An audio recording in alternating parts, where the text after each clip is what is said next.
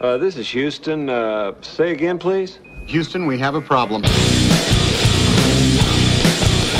Bom dia, bom dia, bom dia, boa tarde, boa tarde, boa noite. Está entrando mais uma vez pelos sete buracos da sua cabeça. Mais um Papo Só.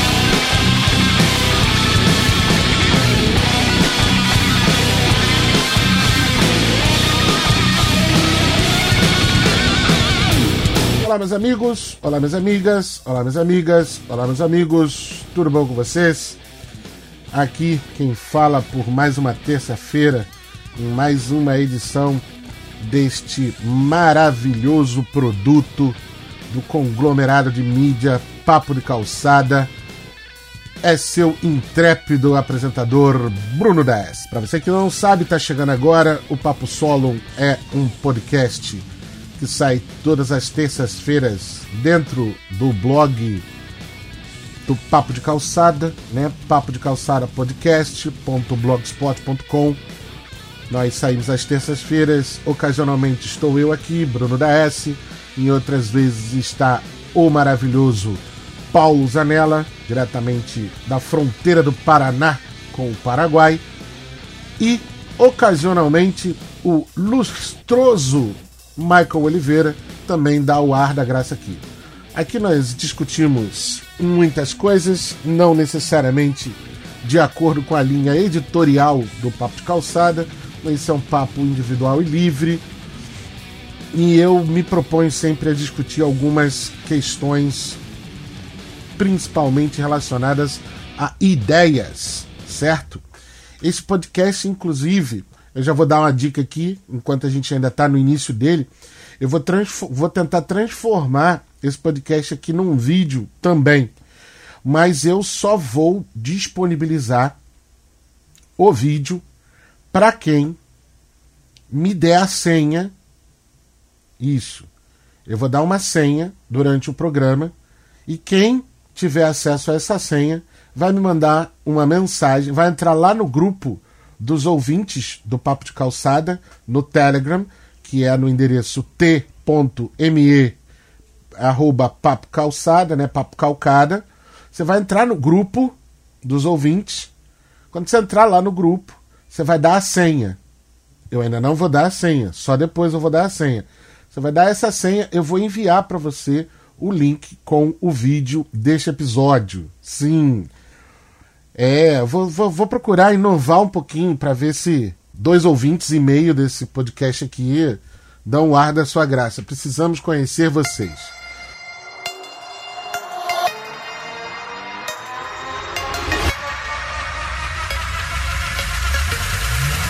Como você já deve ter visto na, na capa desse episódio, né, no título desse episódio, nós vamos falar hoje de um fenômeno que tem ocorrido. Ele é recente, ele é dessa da nossa era.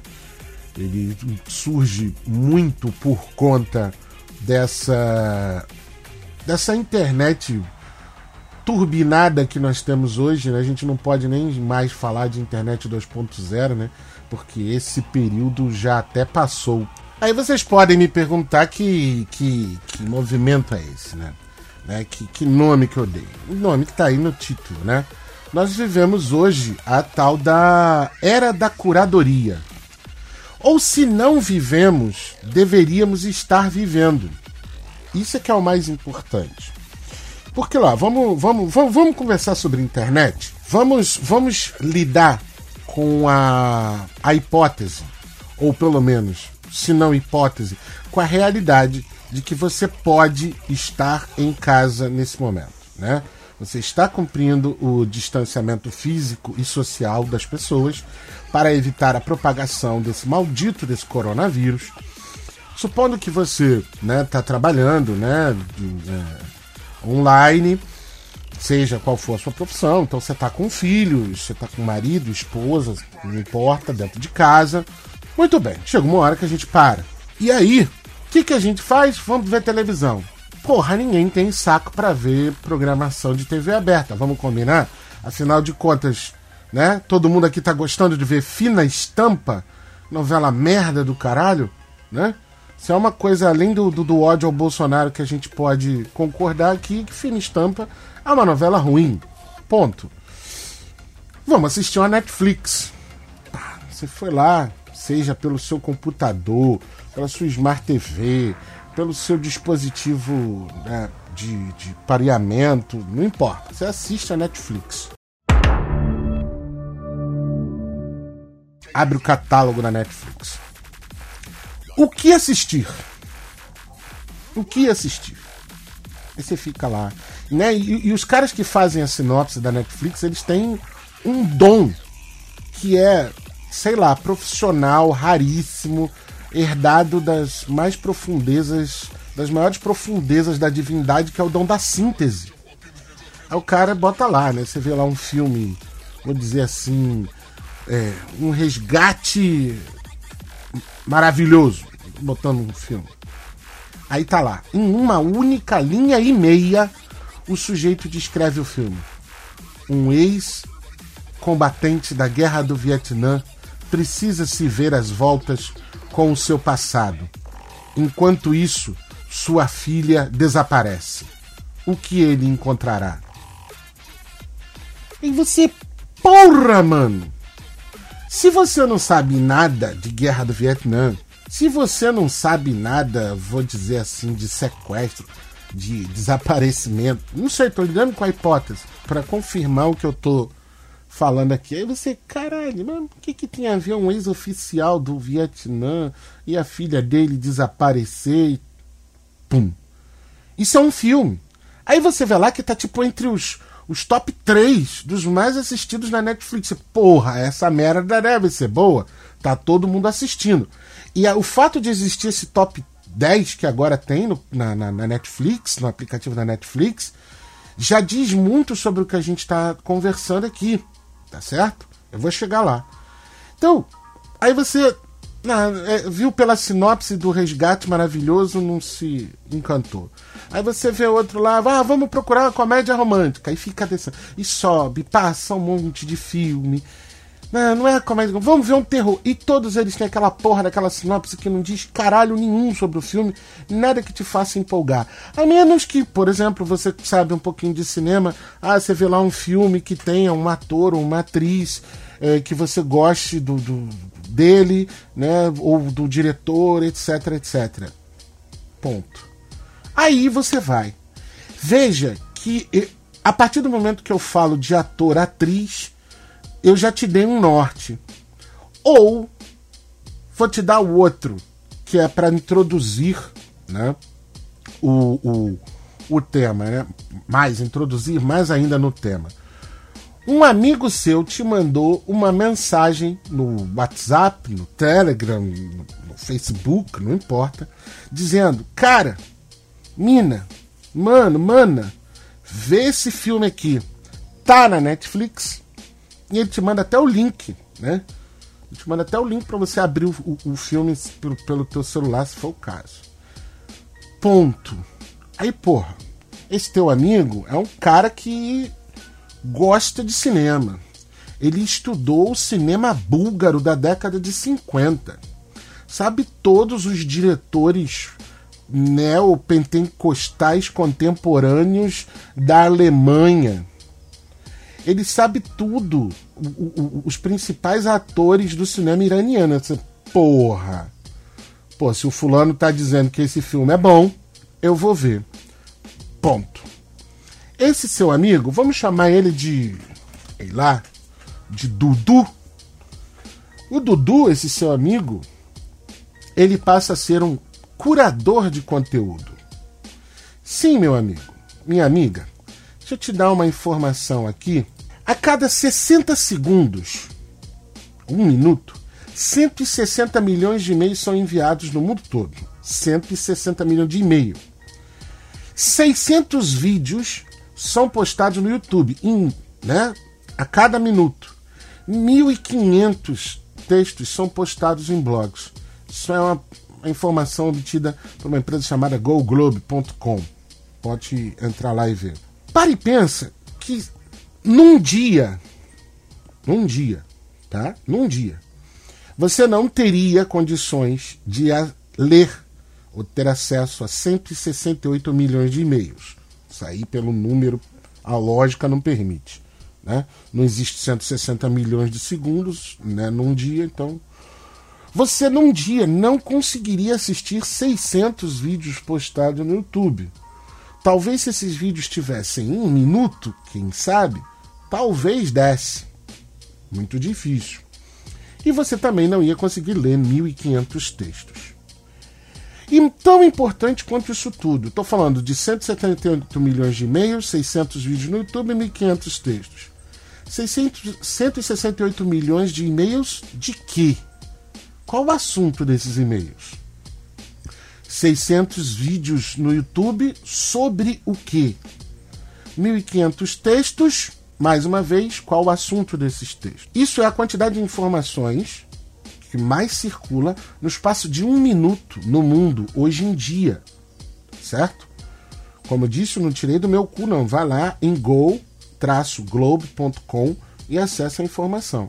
Meus amigos e minhas amigas, é nesse momento em que a gente está num tempo em que a quantidade de informações que a gente lida é tão grande, é tão volumosa, que a gente entra numa coisa que alguns alguns já estão chamando de dilema da opção. Você lembra quando você era pequeno? Alguns, os mais jovens, tá? O pessoal com menos de 30 anos talvez não se lembre muito disso. Ou os mais abastados e privilegiados nunca tiveram contato com isso. Mas né, eu não tive uma infância muito privilegiada e muito abastada é, materialmente. Então, eu lembro sempre que na minha casa era assim: minha mãe recebia lá pelo começo do mês, então no começo do mês fazia-se as compras, então comprava-se né, é, é, gêneros alimentícios, então tinha biscoito, tinha lá queijo, presunto, requeijão, nerirarará. A minha mãe fazia aquilo ali durar. Então, não dava para você eu tô falando de mim, tá? Não dava para eu todo dia tomar café da manhã botando uma fatia de queijo e uma de presunto no pão. Não podia fazer isso.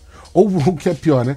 A gente não podia passar requeijão e botar queijo no pão. Por mais louco que isso seja, requeijão também é queijo, também é laticínio, derivado do leite. É, era tipo um desperdício. Tem de gastar dois tipos de queijo num pão só. Hoje, na minha vida material, isso é a coisa mais comum que existe. Na vida da minha mãe também, ainda bem que a gente melhorou muito de vida, trabalhando e estudando pra caramba. E aí, veja, a, a minha mãe fazia um racionamento para esses frios, né, para as misturas durarem ao longo do tempo. Só que nem sempre durava. Chegava lá pela metade do mês, amigo, a gente estava sempre comendo feijão, arroz e alguma mistura né? Quando mistura uma porçãozinha de carne com um, um, uma alface, né? Ou com alguma coisa.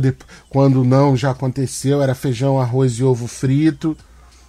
Entendeu? Ou ovo cozido, ou ovo mexido, ou ovo assado, omelete e por aí vai. Onde eu tô querendo chegar com isso? Não havia muita opção, não havia muita possibilidade. Então você tinha que lidar com o pouco que você tinha. Quando você hoje chega num restaurante e abre um cardápio, tem diversos restaurantes que tem lá, só de entrada, sei lá, tem uns 4, 5, 6, 8 itens para você escolher. Uma salada, uma cesta de pães, uma, uma tábua de frios, uma sopa fria, só de entrada. Tem oito opções.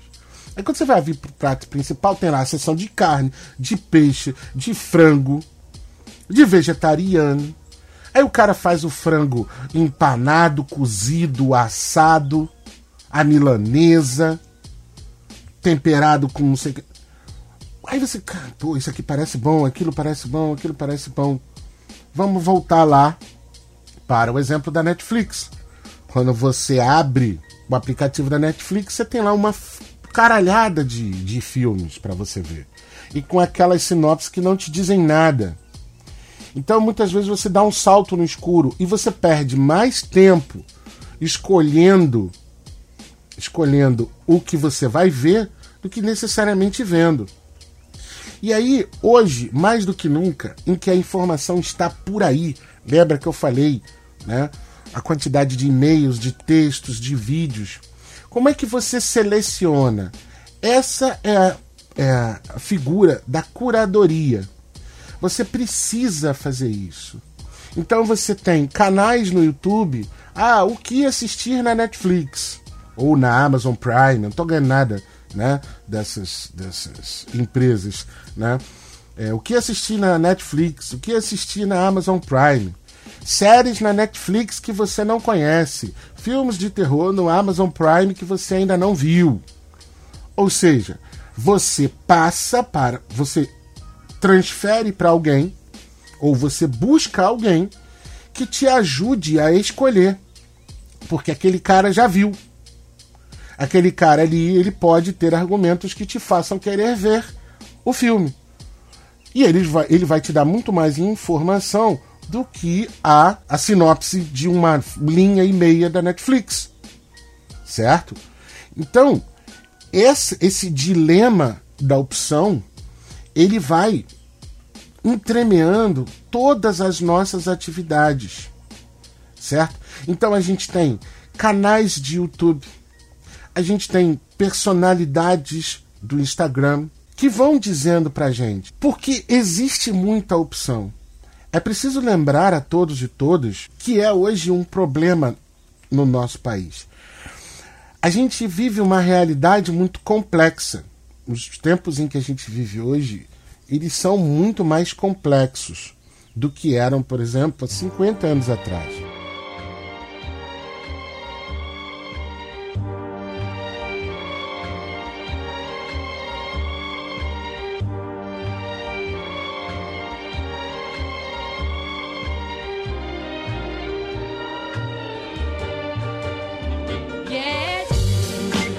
Vida era muito menos. É, a vida era muito menos dinâmica há 50 anos atrás do que é hoje.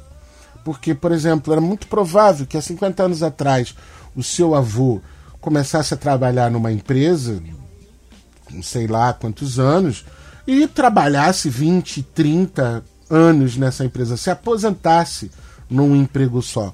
Hoje, é uma característica do trabalho e agora em tempos de pandemia e as relações que a gente está tendo com o trabalho vão mudar, principalmente porque está todo mundo percebendo que dá para trabalhar de casa. Muitos, muitas profissões estão lidando com o trabalho remoto. Né? Muitas profissões estão trabalhando, até professores né, como é o meu caso, e por aí vai. Então, só que há 20, 30 anos atrás, não, como não existia esse dinamismo que existe hoje, também não existia essa quantidade de informações e de escolhas que uma pessoa podia fazer. Então, por exemplo, você, se você morasse no Rio de Janeiro, vou falar do que eu lembro, tá?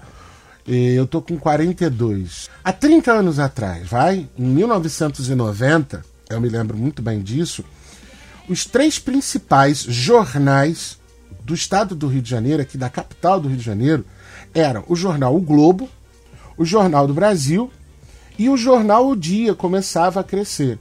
Pô, mas só tinha três jornais? Não, tinha o jornal O Povo. E o jornal O Povo tinha umas manchetes assim maravilhosamente bizarras. Decapitado no meio do matagal em Belfor Roxo. E aí tava lá a foto de uma cabeça sem o corpo. Entende? Se você gostava de ver esse tipo de notícia, você via o povo. Hoje o povo mudou. Não faz mais tanto esse tipo de reportagem. Mas voltando a 1990.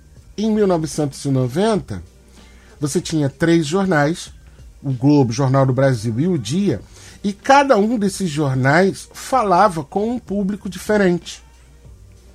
O Globo ele tinha um público mais elitizado, eu não gosto de usar essa palavra, nem muito menos a palavra intelectualizado, mas a visão expressa pelo jornal o Globo, que é o primeiro produto das organizações Globo, depois veio o rádio, depois veio a televisão e todo o resto. A palavra da Globo nunca foi consenso lá em casa, né? nunca foi muito bem aceita.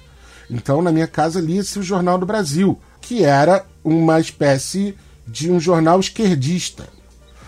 Né? Hoje, você tem acesso a qualquer jornal do país se você quiser. Você tem uma rede social, você segue o perfil, sei lá, de uma Folha de São Paulo, do Cruzeiro, né, do Estado de Minas. Em 1990, a gente só lia o Jornal do Brasil lá em casa. Então a gente formava, baseava as nossas opiniões a partir do que a gente lia no jornal. Então, para quem viveu essa época, vai lembrar, o, o Jornal do Brasil tinha um caderno B, que era o caderno cultural né, do, do, do Jornal do Brasil. E é ali que a gente lia sobre filmes, sobre discos. Foi ali, por exemplo, que eu fui apresentado a, pela primeira vez ao, o que, que era uma crítica de disco, sabe? Uh, o Engenheiros do Havaí tinha lançado. Eu agora não vou lembrar se era o disco Várias Variáveis ou o Guess Gemouts e Leaks. Não lembro. Mas foi ali pela primeira vez que eu vi alguém falar mal, criticar o trabalho de um artista que eu gostava. Assim, porra, esse cara que não sei o que, não sei o que lá. Depois, em outros veículos, eu vi outras críticas. Né? A saudosa revista é, Bis, que também foi muito grande nos anos 90, era uma revista que apresentava pra gente né, todo um, um universo da música. Era uma revista mensal, galera.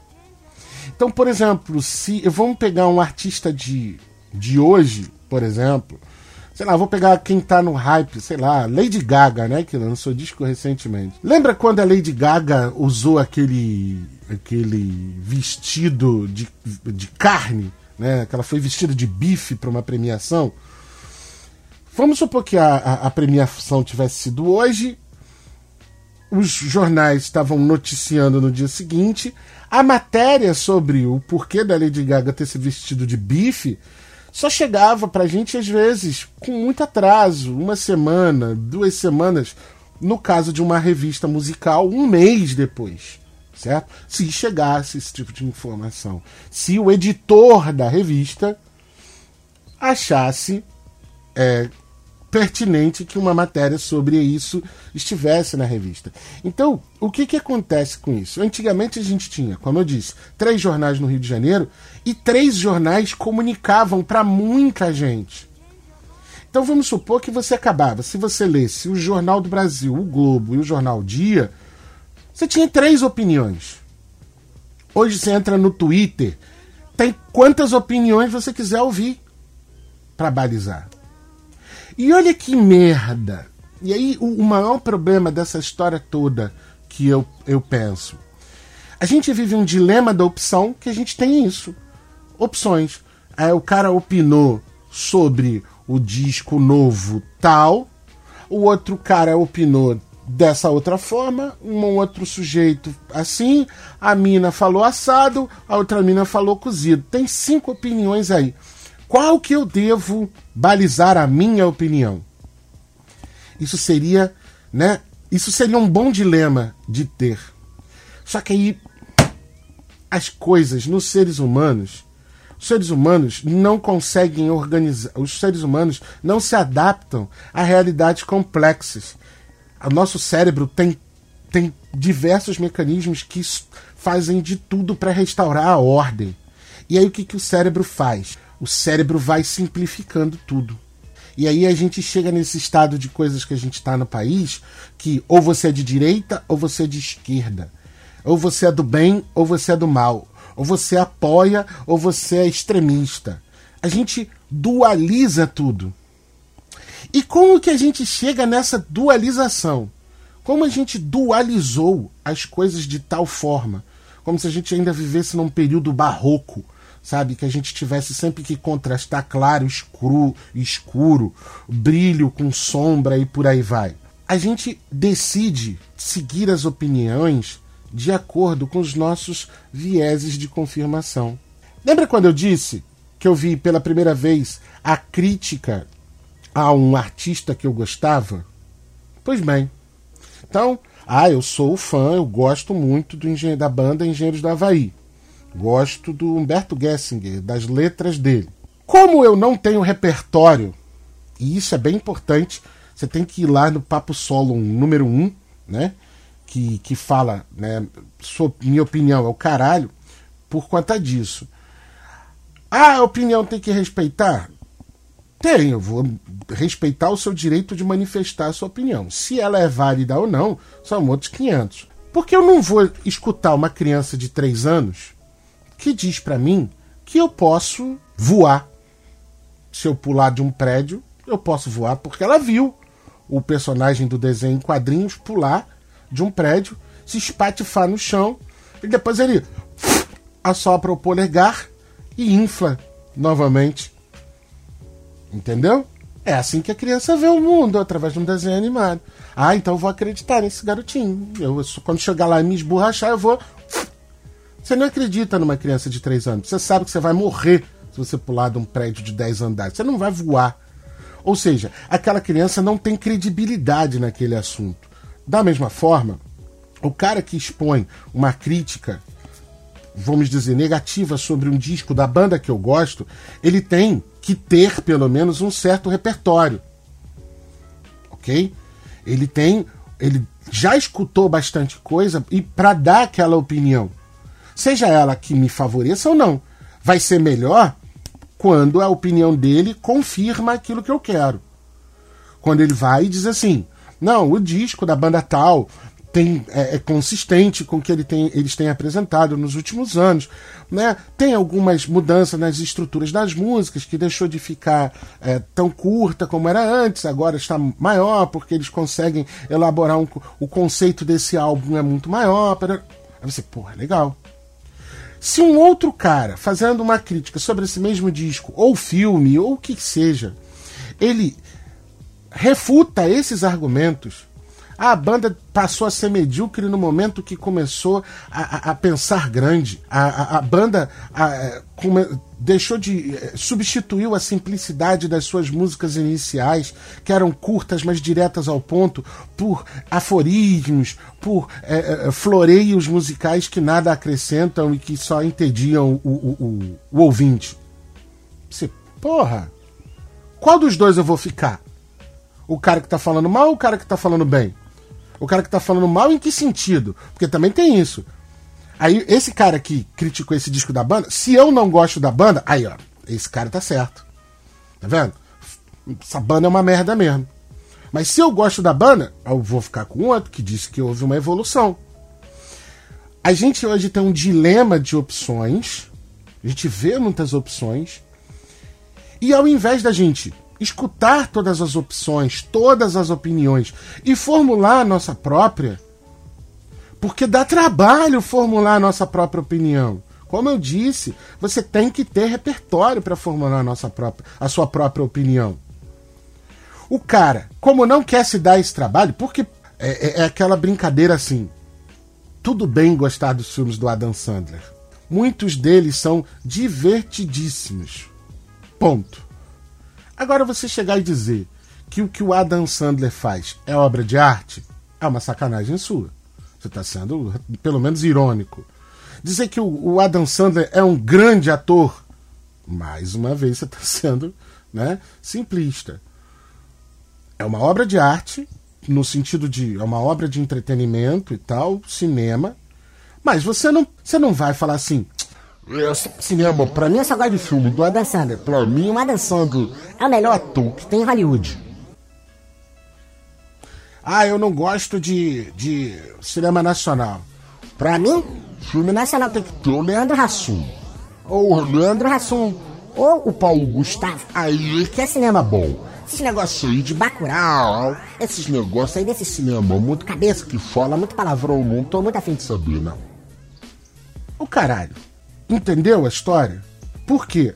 Não tô tirando o direito de ninguém de gostar dos filmes com Leandro Hassum, dos filmes com Paulo Gustavo, Agora, dizer que esse é o supra-sumo não é verdade.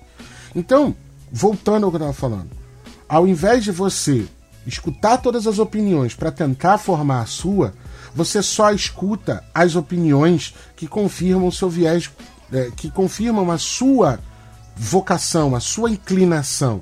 Tá entendendo? Então, é, é, esse dilema da opção, ao invés de de resultar numa melhora da nossa, do nosso aprendizado, da nossa busca por conhecimento, está simplificando ainda mais, está resolvendo tudo apenas em duas vias.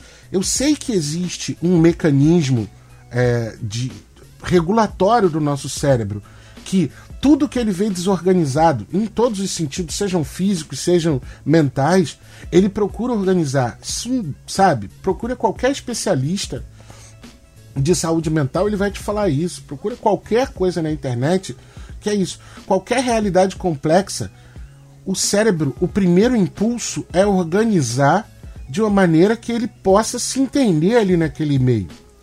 Mas não quer dizer que o cérebro não vá conseguir entender diversas opiniões, que ele não vai conseguir elaborar diversos conceitos. Você não está proibido de simplificar.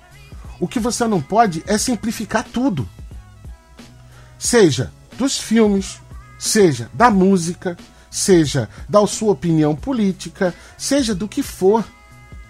Quando o Nelson Rodrigues vai lá e fala, né, toda a maioria é burra, é por conta disso. Quando existe uma maioria fechada em torno de alguém, de algum conceito, de alguma ideia, tem alguma coisa errada aí. Por que, que tá todo mundo indo ali? Vocês estão me entendendo? Por que, que tá todo mundo indo naquela direção?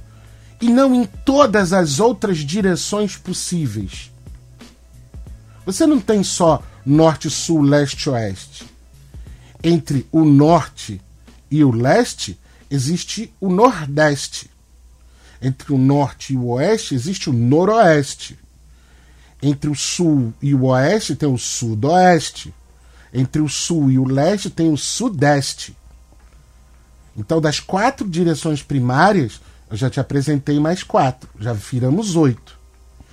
Existem três cores primárias: o vermelho, o amarelo e o azul. Misture vermelho e amarelo, dá laranja. Misture vermelho e azul, você tem roxo. Misture azul e amarelo, você tem o verde. Já modificamos uma aquarela. Então, mistura o verde com o laranja. Veja a tonalidade que vai dar. Não se precipite em fechar suas opiniões. Uma palavra bonita. Vaticinar tal coisa. Entende? Como esses imbecis que, né, ah, o Bolsonaro tá certo, ponto e acabou. Ou como o Lula tá certo, ou como o Ciro tá certo. Não importa. Entendeu? Não importa. Ah, não, o filme O Irlandês é uma obra-prima. É, sacou? Ah, o, o disco novo do Iron Maiden tá redefinindo o heavy metal. Ah, ah e por, cara, eu, eu tenho tantos exemplos aqui. Eu posso ir ad infinito. Mas eu quero, para encerrar, deixar isso aqui para você. Cara, não se limite. Veja as opções do cardápio. Se você puder provar tudo no cardápio, tem o cardápio de, da pizzaria, tem 130 opções de pizza. Óbvio que não tem como você comer 130 pizzas num dia. Mas se você vai comer pizza pro resto da sua vida, bem, eu vou hoje na opção 1. Quando você comprar de novo, vai na opção 2, vai na opção 3. Ah, ah, não gostei, provei a 4, não gostei da 4. Não pede mais a 4. Vamos para 6, para 5, para 6. Ah, 7 eu também não gostei muito. Não pede mais a 7. Quando você acabar os 138 sabores da pizzaria, aí você elencou cento, dos 138 você gostou, sei lá, de 100. Aí sim. Pô, essa pizzaria é boa, essa pizzaria é ruim. Aí você formou um conceito. Porra, Bruno, mas pra gente dizer se uma pizzaria é boa ou ruim, a gente tem que provar todo o cardápio dela? Não necessariamente.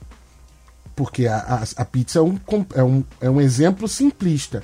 Mas você não tem como entender a realidade ouvindo apenas uma ideia, uma pessoa, uma opção, uma opinião.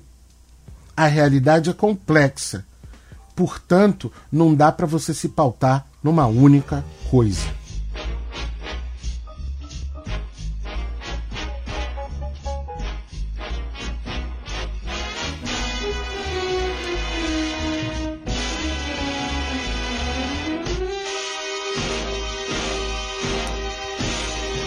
Muito bem, meus amigos e minhas amigas, esse foi mais um Papo Solo de terça-feira. Mais uma edição aqui com seu intrépido apresentador Bruno da S. Para você que ficou agora, deixa eu te falar, né? Escute todos os outros produtos da, dessa casa maravilhosa chamada Papo de Calçada. Papo de Calçada sai todas as quintas-feiras. Aos sábados tem quinzenalmente tem o TV na Calçada. Teria o Papo de Lingerie, mas a Renata da S, nesse período de pandemia, tá trabalhando bastante. Então, ela é psicóloga, trabalhar com psicologia ainda por cima, produzir um podcast feminista que fala de assuntos mais íntimos, também dá um trabalho muito grande, então tá tendo uma sobrecarga muito grande nela. Então, enquanto o papo de lingerie não volta, o TV na Calçada se desmembrou em no TV 15 polegadas, que vai ser um dos membros do, do, do TV na Calçada, ou a Renata, ou o Guilherme, ou o Matheus, fazendo, dando a sua resenha sobre um filme que um filme, uma série, alguma coisa que eles viram, certo? E também quero deixar aqui um anúncio que esse anúncio aqui é pica. Escuta só.